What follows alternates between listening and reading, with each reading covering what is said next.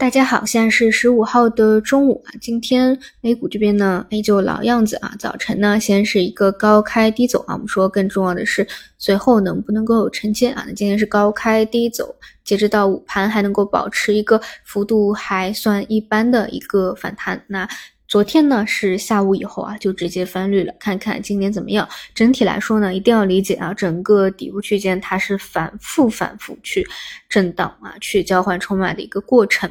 所以在之前啊，我就聊这里呢，大概率可能是偏平底或者圆弧啊，它会经常出现阴包阳、阳包阴。我觉得这个走势是比较类似的，就是反弹两天以后又杀回来，杀回来以后呢，再反弹两天，就来回的这样去折腾反复。所以呢，一定要记。主啊，就除非说，除非说是走出头也不回的那种拉涨的走势啊，很明显可能拉个两个点、三个点，甚至更多啊，一个大阳线顶不起来，否则呢，就尽量啊不要看到阳线感到很兴奋啊。同样的，阴线的话，就也不要太过。恐慌啊，因为现在已经就是在走第二只脚的一个过程中，啊，那么港股今天是表现比较好的啊，整个反弹的力度幅度啊都不错啊，连续两天啊，你可以看到南下的资金啊还是净流出的啊，整体来说呢，如果说能够保持住的话，可能会。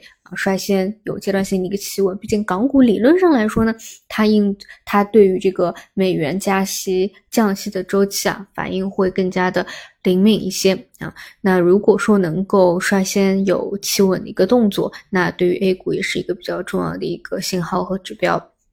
好，那差不多就这些啊，是今天大盘的一个情况啊。同样我。呃，看了一下啊，就基本上量能缩到七千多亿附近吧，都可能是阶段性的一个底部啊。昨天也是极致的一个缩量啊，今天是一个小幅的修复。